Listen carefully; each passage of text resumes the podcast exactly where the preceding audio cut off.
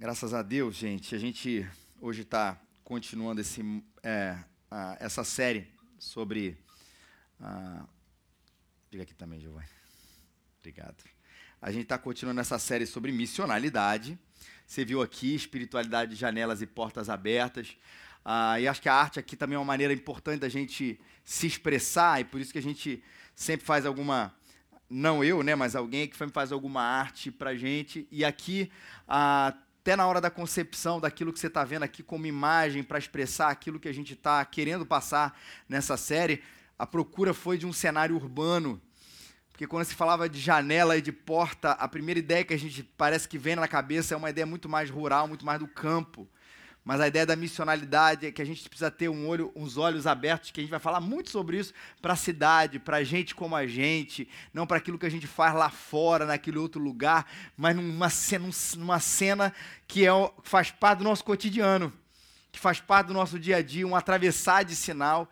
E se você reparou aqui mais para a direita, tem, tem um, um meio de um rosto aqui quase que intransparente. Depois, se você ver chegar mais perto, talvez você consiga ver ou nas artes que vão circular durante a semana. Para você perceber que é esse o nosso olhar.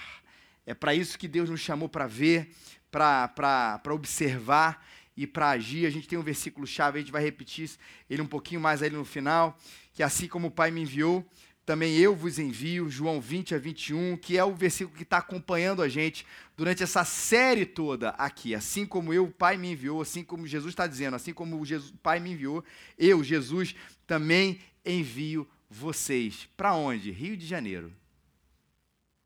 Cidade maravilhosa. Essa semana foi incrível aqui, as coisas que aconteceram na nossa cidade, não foi? Todo mundo ficou muito feliz. Três deputados que compõem a cúpula do PMDB no Rio de Janeiro são presos preventivamente por ordem do TRF. Coisas simples.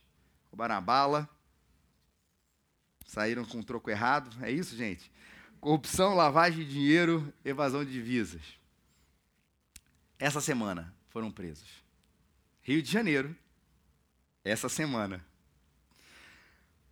A casa onde eles pertencem, a Lerge, vota pela soltura desses queridíssimos referidos que nos parecem como verdadeiros coronéis aqui na nossa cidade.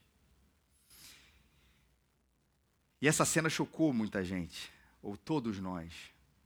Não essa cena, esse ato porque trouxe para a gente mais uma vez aquele arzinho ou um arzão de injustiça. Aquele arzinho ou aquele arzão ou trouxe ou evocou em nós uma sensação de muita revolta, não foi? Trouxe para gente uma sensação de indignação e de maldade reinando, aparecendo e onde aparece que de alguma maneira alguém poderia estar tá enxugando alguma coisa, estar tá tirando alguma coisa diante daquilo, acredite, parece que quando a coisa vai para frente, na verdade ela está indo para trás. E a pergunta que acho que estava aqui dentro da gente, quando a gente viu cenas como essa, ou atos como esse, e outras muito parecidas, é: dá para a gente acreditar num futuro diferente? O que, que você acha? precisa responder, não. É para você a resposta. Dá para a gente acreditar num futuro diferente? Deixa eu ler um texto para animar você. Isaías 65, de 17 a 25. Precisa de uma Bíblia? Levanta a mão. A gente vai entregar para você, o nosso pessoal aí da, da área VIP vai entregar para você a Bíblia já marcada uh, nesse texto. Texto muito antigo, muito antes da vinda até de Jesus Cristo. É um texto do Antigo Testamento, só manter a sua, a sua mão levantada. E esse profeta chamado Isaías escreveu ali um livro grande, né? São as suas profecias, aquilo que ele disse a partir do momento de muita calamidade onde ele viveu também, de muita opressão que ele vivia e ele profetizou, ou seja, ele falou para o seu povo o povo de Israel. Que toda a primeira parte da Bíblia ressalta muito essa ideia né, de um Deus presente em Israel, para abençoar outras nações também. E muitas das profecias, muitos desses escritos, daquilo que Isaías falou, trouxeram coisas difíceis do povo entender.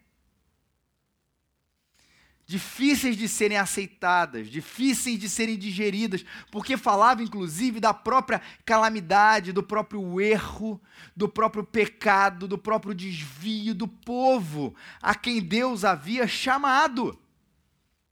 E de repente receber uma bronca de um profeta, receber uma bronca de Deus, não era nada fácil, mas muitas vezes era para isso, ó, conserta. Muda o caminho. Vocês têm que ser diferentes. Vocês são uma luz no meio a, a, de uma nação. É, é, é, o tempo inteiro, no meio de um, de, um, de um, mundo inteiro. É vocês inteiros se colocando na presença de Deus. Onde é que vocês estão? Que vocês estão se desviando. E muitas vezes é muita batida, muita batida, porque o povo tinha um coração duro, porque tinha um povo tinha dificuldade de se inclinar diante de Deus. Mas o texto que a gente vai ler agora é uma dessas pérolas lindas que não são, na verdade, uma, uma palavra dura. É uma palavra de, cheia de esperança, cheia de esperança. Onde Deus fala através do profeta Isaías. O capítulo, o número grande, é o 65, e a gente vai começar a ler a partir do versículo, o número pequenininho, 17. Pois crio novos céus e nova terra. As coisas passadas não serão lembradas, nem serão mais recordadas. Mas alegrai-vos, regozijai-vos sempre no que eu crio, porque eu crio alegria para Jerusalém e júbilo para o seu povo. Exultarei por Jerusalém e me regozijarei pelo meu povo, e ali nunca mais se ouvirá voz de choro, nem voz de clamor. Ali não haverá mais criança que viva poucos dias, nem velho que não complete os seus anos, porque morrer aos seis, cem anos será morrer jovem, mas o pecador será amaldiçoado aos cem anos. Eles edificarão casas e as habitarão, plantarão vinhas e comerão do seu fruto. Não edificarão para que outros habitem, não plantarão para que outros comam, porque os dias do meu povo serão longos como os dias da árvore, e os meus escolhidos desfrutarão das obras das suas mãos por longo tempo. Não trabalharão em vão, nem terão filhos para calamidade, porque serão a descendência dos benditos do Senhor, e os seus descendentes estarão com eles e acontecerá que responderei antes de clamarem, e os ouvirei quando ainda estiverem falando. O lobo e o cordeiro pastarão juntos, o leão comerá feno como boi, e a comida da serpente será o pó. Não farão mal nem dano algum em todo o meu santo monte, diz o Senhor. É preencher da gente de esperança, porque eu não enxergo isso como poesia apesar de muitas vezes a linguagem usada ser uma linguagem poética. De Isaías usar de imagens, mas não para falar de alguma coisa que é apenas no nível do etéreo, que é daquele da poesia que, que mexe com a nossa alma, mas que não é realidade. Não, o que Isaías está dizendo aqui para a gente é: com imagens que mexem com a nossa alma, com imagens que mexem com a nossa imaginação, mas trazer realidade e esperança lá para muito tempo e aqui para a gente hoje. Porque o que ele fala aqui e o que ele acabou de descrever tem uma implicação para o presente e tem uma implicação para o futuro. Que abrindo uma, um parêntese, como toda a profecia do Antigo Testamento que tem implicações para aquilo que há de acontecer lá no futuro e aquilo que está acontecendo ou que há de acontecer daqui a algum tempo. E quando ele chama a gente para olhar esse quadro belíssimo que ele acaba de descrever, ele está revelando o futuro e ele está ao mesmo tempo inspirando o presente, revelando o futuro e inspirando o presente. Revelando o futuro por quê? Porque é exatamente isso que vai acontecer e a gente precisa saber disso.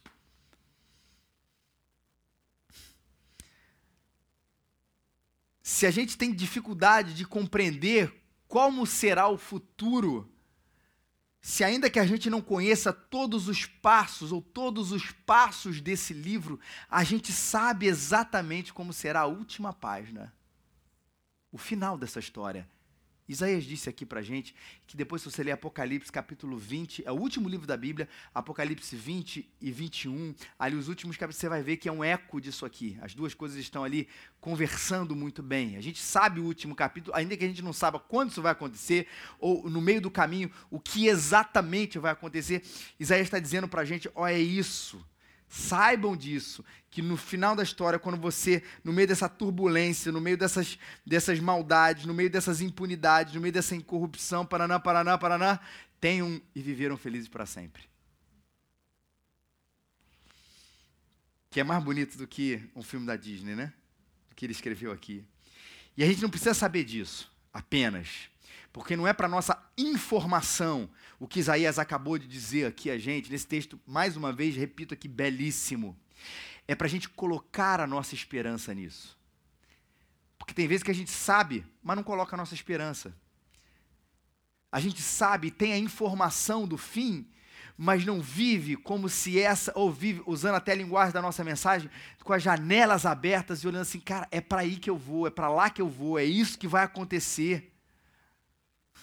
A gente precisa colocar nossa esperança nisso. E a gente precisa, usando esse verbo bonito que não existe, esperançar a vida. Na certeza dessa realidade que há de chegar. Crer e esperar e esperançar, mas o meu presente também ele precisa ser inspirado por aquilo que eu acabei de ler aqui com vocês. Porque eu olho para a descrição dessa cidade que eu acabei de ler aqui com vocês, Isaías 65, e que o livro do Apocalipse vai dar o nome dessa cidade, ele vai dizer, é a nova Jerusalém.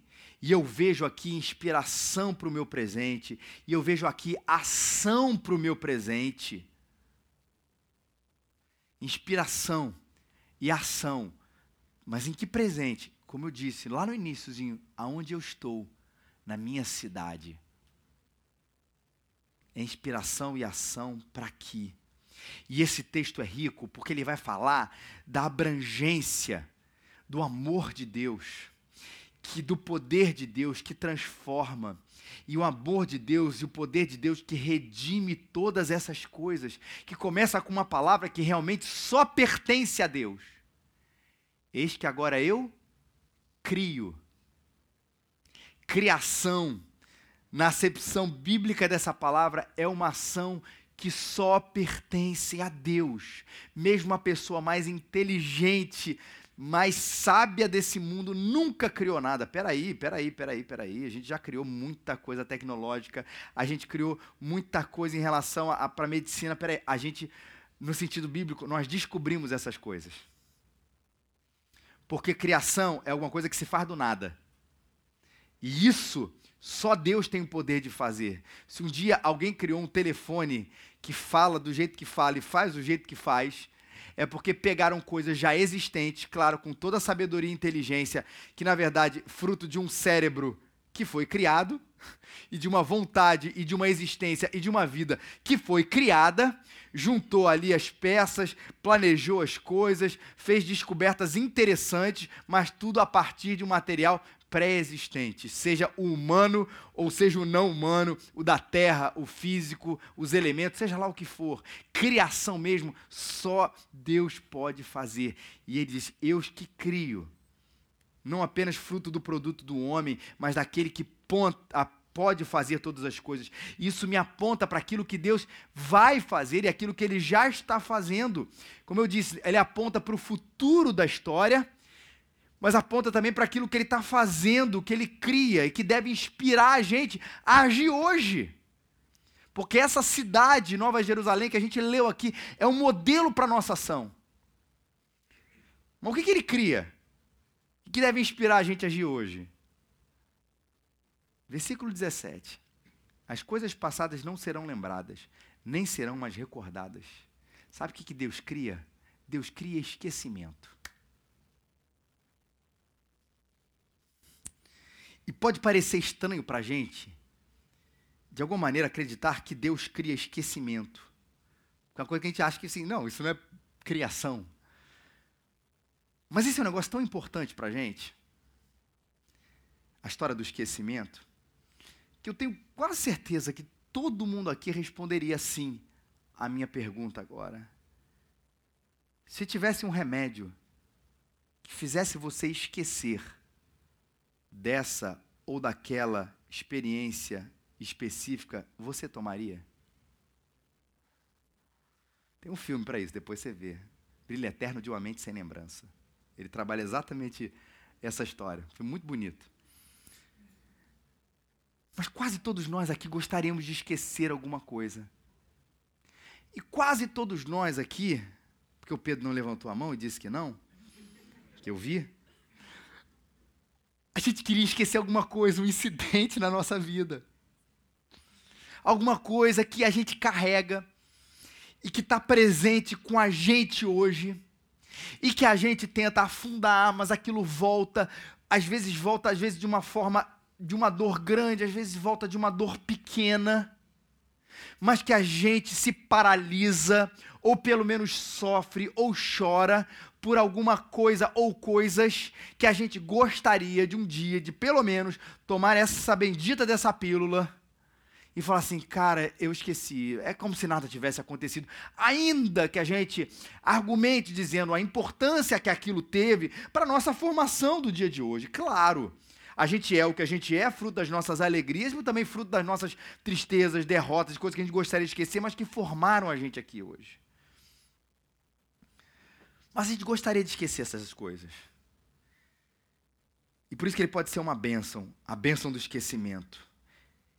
E talvez você esteja dizendo que nessa nova criação eu vou, não vou lembrar, não necessariamente esquecer o que aconteceu, mas ser completamente curado das coisas que aconteceram. O que é uma coisa melhor ainda, porque a gente fica com o aprendizado por completo e ao mesmo tempo a dor se vai por completo.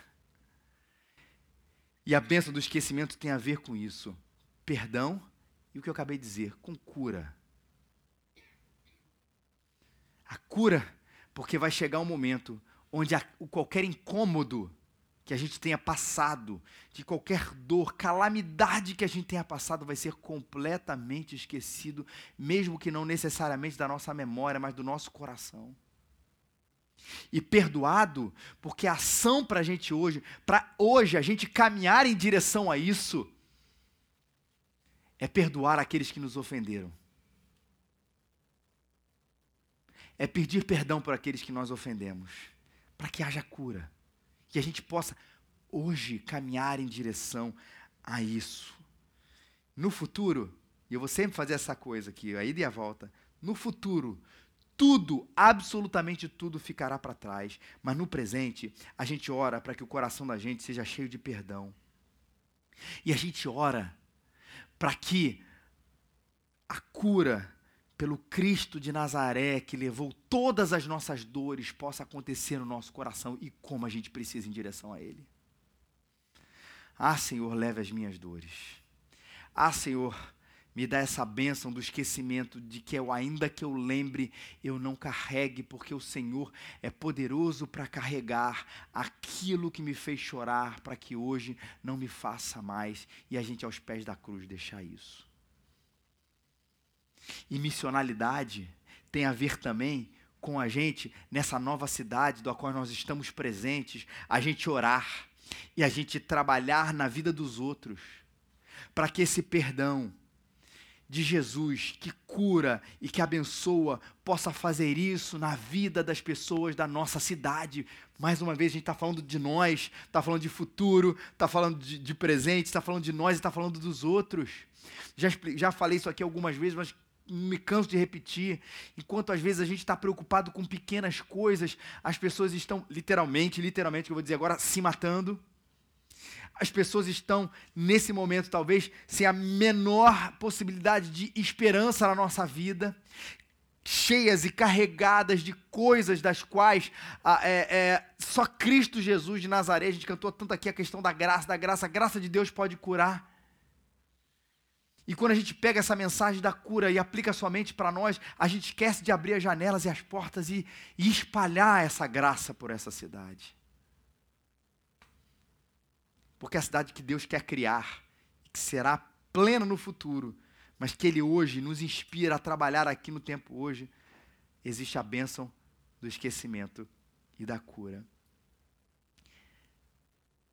Quase sempre aqui eu vou fazer uma, uma nesse sermão aqui, uma menção importante.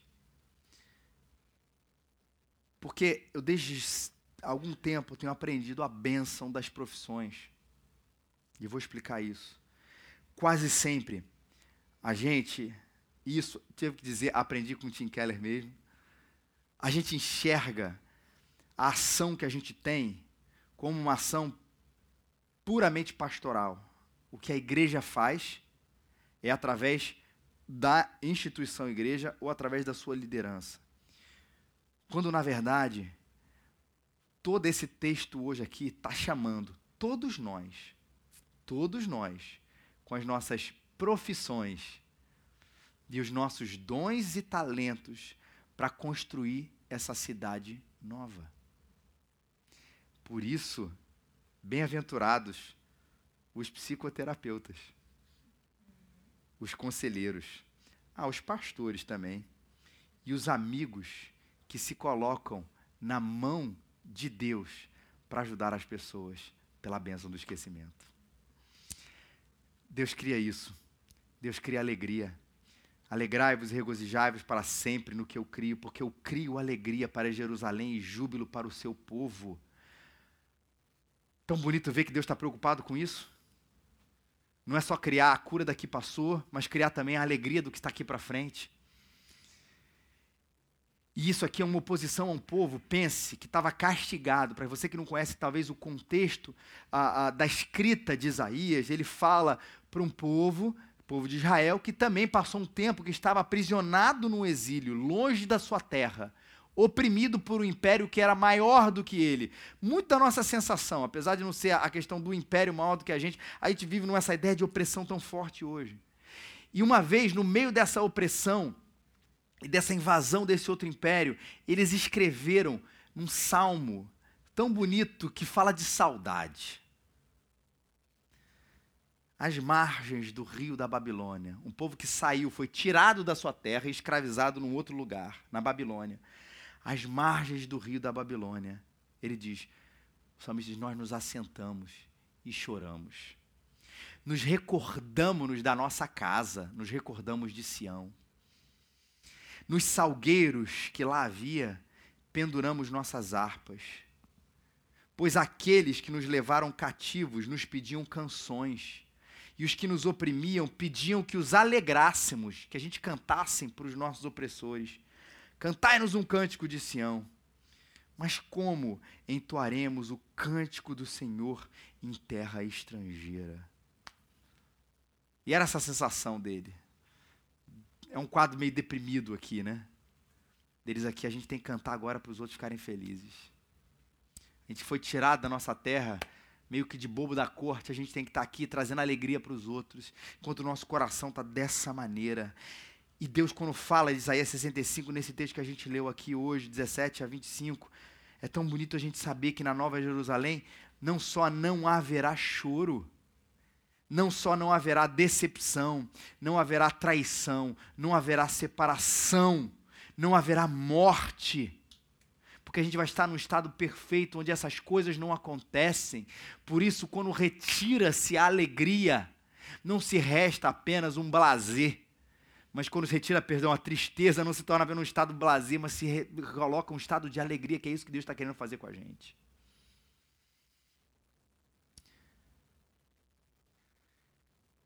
E no futuro a gente espera esse Deus que, como diz o Apocalipse, enxuga lá dos nossos olhos toda a lágrima. Recentemente eu ouvi um pregador pregando sobre esse texto de, de Apocalipse, falando desse Deus enxugar toda a lágrima. Eu achei isso tão bonito que ele falou assim: o que a palavra aqui quer dizer, o verbo, a ação, retirar toda lágrima, ele diz assim, não tem a ver, sabe aquela mãezona, ou aquela vozona, ou aquela tiazona que a gente tem, que quando a gente estava chorando ou está chorando, a gente vai e parece que aquele abraço, abraço mundo. Ele está dizendo assim: por melhor que isso seja, não é isso que o texto está dizendo. Não é essa ação. A ideia, que não é muito poética, não é muito bonito, é que parece que Deus vai no nosso olho e arranca toda a lágrima. Não é só um conforto, um, um óleozinho passando, que faz um bem danado. Mas não se compara a esse arrancar dos olhos toda a lágrima e, como diz o texto, substituindo por alegria. E no presente, a gente hoje ora pelo consolo de Deus, para que o fruto da alegria se desperte em nós. Porque quando a gente fala de evangelho, a gente pensa muito, ah, o que o fruto do Espírito é amor, é paz, é ter paciência, é longânimo, é bondade, benignidade. A gente sempre pensa numa coisa meio zen. Mas esquece que, como parte do fruto do Espírito, o texto está dizendo, Paulo diz, o fruto ou a consequência da presença do Espírito na vida de vocês é alegria. É amor, é paz, é alegria. Que o reino de Deus não consiste apenas em comida e bebida, não consiste em comida e bebida, mas justiça, paz, alegria no Espírito Santo. Alegria, olha como é que ela é presente. E a gente ora e trabalha para que a gente possa trazer o que no Natal a gente vai dizer o tempo inteiro, boas novas de grande alegria que é para todo o povo, para aquele que estava chorando, não apenas pare de chorar, mas ele comece a sorrir e encontrar Cristo, o sentido da sua vida. A gente precisa estar tá ali para levar essa mensagem para as pessoas. Bem-aventurada a igreja, mas os artistas, os amigos e aqueles que se colocam na mão de Deus para trazer também um pouco mais de alegria para essa cidade. Não haverá mais morte. Deus cria o não haver mais morte. Ali não haverá mais criança que viva poucos dias, nem velho que não complete os seus anos. Porque morrer aos 100 anos será morrer jovem, mas o pecador será amaldiçoado aos 100 anos. A ideia aqui é, é de separação e eternidade. Porque a gente não foi preparado para a separação, foi? A gente foi preparado para a eternidade. A gente fala tanto da dor que é perder um filho.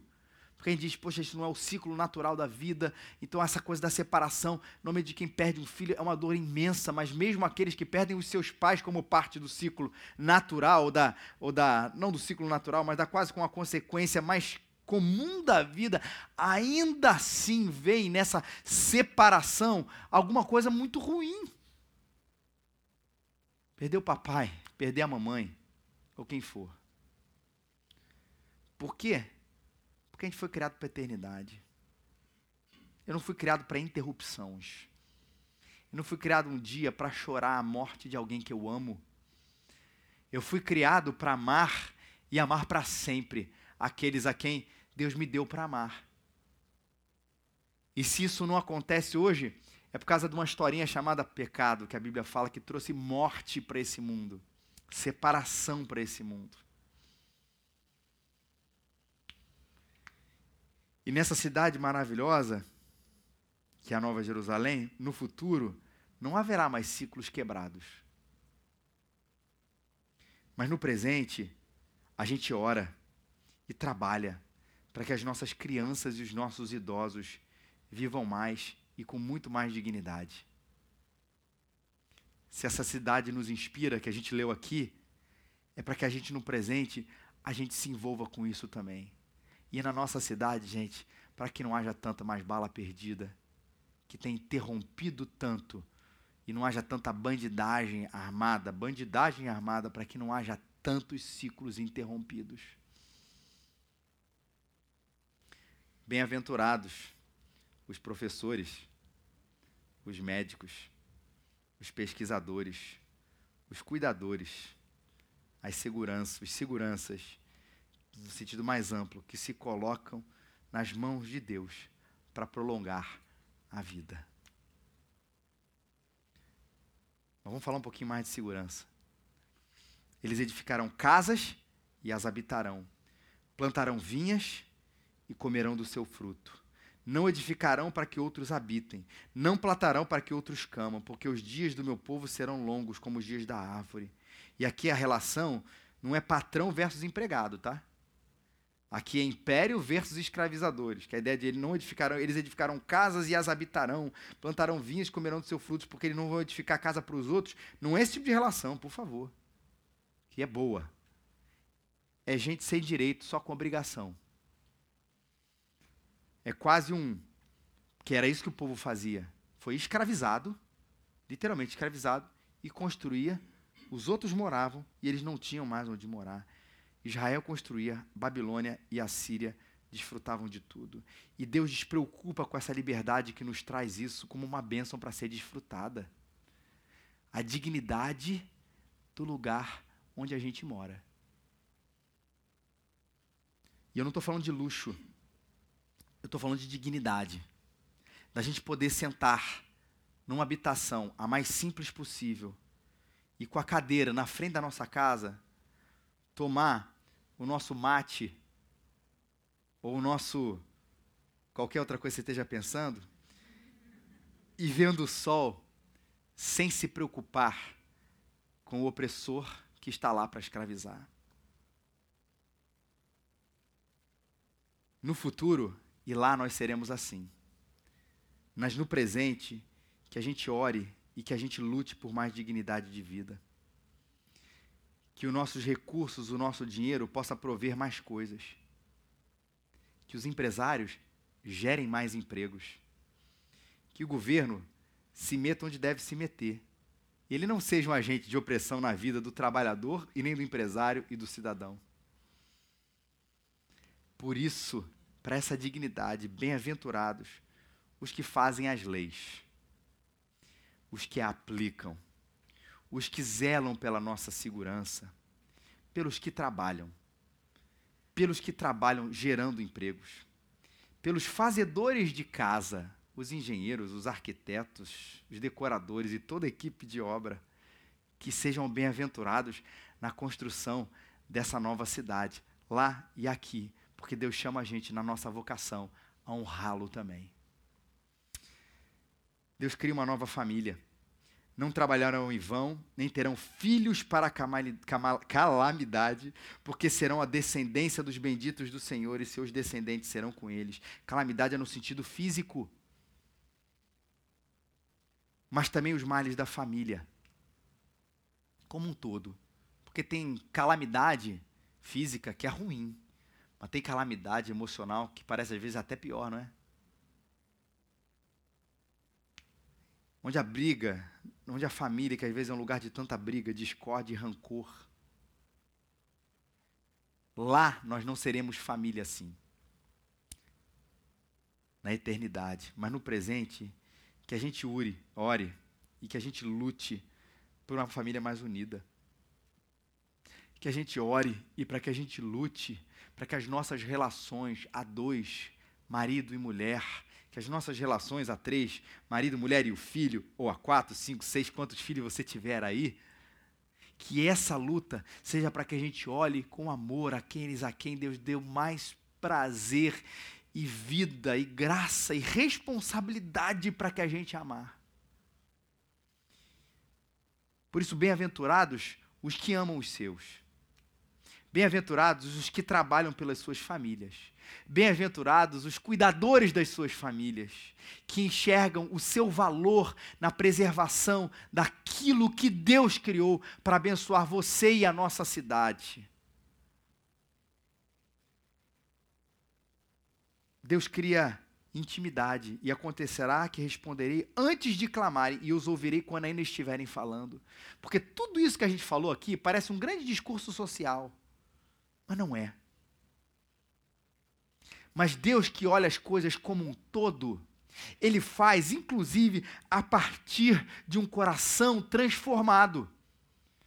Por isso que semana passada a nossa primeira palavra, quando a gente falou sobre missionalidade aqui, sobre ser missional, a gente falou que a primeira coisa que precisa ser mudada era o que, gente? O nosso coração. A palavra-chave da semana passada era oração. Porque só a partir de um novo olhar, de um novo homem, mais íntimo de Deus, esse novo olhar consegue olhar e amar a Deus acima, das acima de todas as coisas, mas não encerra aí o grande mandamento. Ele chama a gente para amar o nosso próximo na sua integralidade, mas todas essas coisas, porque essa palavra integralidade é muito perigosa nos nossos dias, todas essas coisas a partir do Evangelho de Jesus. Ou a construção de uma nova pessoa a partir do Evangelho de Jesus, de nós que abençoamos porque temos intimidade e nós que chegamos para que as pessoas tenham intimidade e a partir daí também amem mais ao próximo e tenham um coração transformado. Mas a grande verdade é que também essa nova cidade é uma cidade íntima de Deus. E o Apocalipse, quando descreve ela, faz uma, uma, uma figura muito bonita.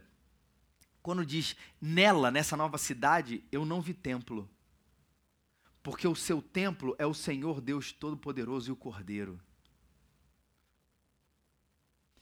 E a cidade, a nova cidade, não necessita de sol nem de lua para que nela resplandeçam, porque a glória de Deus a tem iluminado. O cordeiro é a sua lâmpada. Nessa imagem poética e verdadeira, fala assim: não existe igreja no céu, na acepção do espaço físico, na eternidade. Porque a gente está vivendo diante da presença de Deus como povo remido o tempo inteiro, o tempo todo que também é um paradigma para a gente viver aqui hoje. E a gente não precisa de sol nem de lua. Por quê? Porque agora, e essa é a figura aqui bonita, porque a glória de Deus ilumina a cidade. O cordeiro é a sua lâmpada. Acende a lâmpada, é o cordeiro que está brilhando para iluminar todo mundo. Olha que figura bonita. É oração. E hoje é essa busca por intimidade. No futuro é a intimidade a mil. A gente não vai precisar reunir no domingo, porque a gente vive inteiramente, o tempo inteiro no domingo. Calma que não vai ser só isso aqui que a gente está fazendo, não. Mas é como se fosse um grande domingo, o tempo inteiro, na presença de Deus.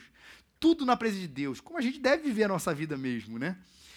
Mas no presente, é essa busca por essa intimidade mas uma intimidade que chama outros para ter intimidade, porque falar com Deus não é apenas um rito religioso, como muitas vezes a ideia de reza e de oração nos evoca.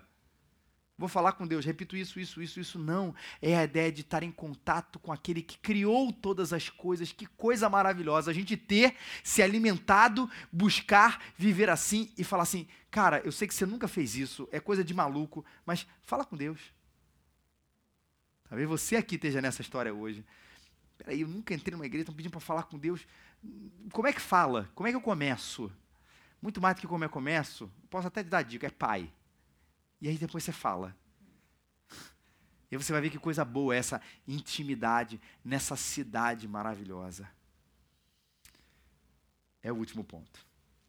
Cria unidade. O que, que Deus cria? Unidade. O lobo e o cordeiro pastarão juntos. E é difícil. Mas Deus criou um só povo. Deus não criou luteranos, presbiterianos e batistas e metodistas. E separou um céu especial para cada um, da qual você sabe, os presbiterianos estão num nível mais elevado. Brincadeira, especialmente a quem está me assistindo na internet. Deus criou um povo e eu não estou dizendo que as denominações sejam ruins. O ruim na denominação é a nossa falta de conversa, diálogo e ação juntos. Desde que, obviamente, seja uma denominação né, saudável, reconhecida como uma igreja de fato cristã. Mas essa unidade que precisa acontecer, porque afinal, como eu disse, Deus não chamou a gente em segmentos. Felipe, eis que chamei antes da fundação do mundo para seres presbiteriano no começo, depois você vai descobrir que você é cristão. Não. Ele me chamou como filho dele. E graças a Deus estou aqui, orgulhoso de estar aqui, feliz com a adesão consciente de igreja presbiteriana, mas não entendendo a igreja presbiteriana do Brasil como a, as igrejas batistas, metodistas, luteranos, que seja que for, como a, a expressão do reino de Deus, porque não somos. Somos uma, mas não somos a expressão do reino de Deus. Isso é unidade. Estou falando no macro, mas a gente tem no micro também. No coração da gente, no dia a dia da igreja. na nossa casa, na nossa cidade, numa cidade partida que pode ser unida. No futuro, todo mundo junto, mas no presente, a gente buscando essa unidade em Cristo ao ponto de duas figuras que não se dão estão pastando juntos: o lobo e o cordeiro. Estou quase falando o nome de dois partidos aqui, mas não vou dizer. O lobo e o cordeiro andando juntos. É quase impossível, mas é possível essa unidade aqui em Cristo que a gente precisa buscar, obviamente, sem abrir mão de princípio ou coisa parecida. Ufa, que texto. E é lá nessa cidade que a gente se inspira. Quando eu olho para o futuro e descubro que é isso que está no último capítulo da história da humanidade, da minha história e na história da humanidade. Isaías 65 e Apocalipse, seus últimos capítulos. Mas é aqui. E aí eu vou falar agora no Rio de Janeiro que a gente trabalha. Inspirando lá, mas aqui que a gente está. E acredite, acredite em Jesus. Porque isso é possível através de um coração redimido. Esse é o problema com a, com a mensagem que pega esse texto, por exemplo, de Isaías 65 e tira Jesus dele como se fossem princípios sociais para ter uma cidade boa, porque não é.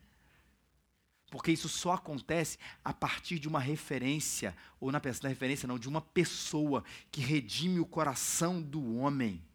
Jesus. Porque a cidade só está do jeito que está. Porque os corações não estão na presença do Cordeiro de Deus que tira o pecado do mundo e que faz com que a gente ame a Deus e ao próximo. Por isso que a nossa resposta para esse tempo é Jesus mas um Jesus que age na gente, que transforma a gente para a gente amar as outras pessoas e trabalhar em missionalidade do jeito que a gente está vendo aqui hoje, na cidade. E aí daqui a pouquinho a gente vai falar da palavra-chave.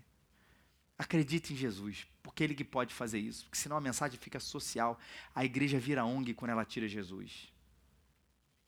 Mas acredite na promessa de Jesus, naquilo que Ele há de fazer e naquilo que Ele pode fazer através da gente quando a gente se coloca para na profissão que a gente está, que a sua profissão também também não, ela é importante na construção ou na edificação melhor do reino de Deus. Onde você está, cada profissional aqui é vocacionado na sua área para dizer o como é que eu posso usar da minha profissão para glorificar a Deus também é fazendo culto, também é evangelizando quem está perto de você, claro que também é isso, mas na essência da sua profissão, o que, que eu posso fazer para a glória de Jesus e abençoar essa cidade, abençoar pessoas, faça isso. E vai na tua fé, meu irmão. Trabalhe com a certeza da promessa de Jesus, acreditando que a vocação que ele te entregou tem um papel na história que é dele. Deus não chamou pastores e missionários e diz: o resto, ah, é com vocês. Eu chamo pastor e missionário, o resto, ah, sei lá, faz qualquer coisa aí. Desde você ganhe dinheiro. Não. Deus chamou pastores e missionários e chamou a gente para que na nossa vocação a gente fosse jardineiros deste mundo, cuidando dessa cidade destruída com aquilo que ele colocou como ferramenta nas nossas mãos, na sua mão. Trabalhe com a certeza da promessa de Jesus, acreditando na vocação que ele te entregou. Abre o sermão, por favor, aí, o, Giovanni. A palavra, a palavra não, o texto-chave, né? Assim como o Pai me enviou, eu também envio vocês para serem bênção na cidade. E a palavra é presença. Porque uma igreja, quatro, esse movimento, a coletividade da gente, mas a nossa particularidade pode estar presente sem estar presente. Ou presente sem a diferença.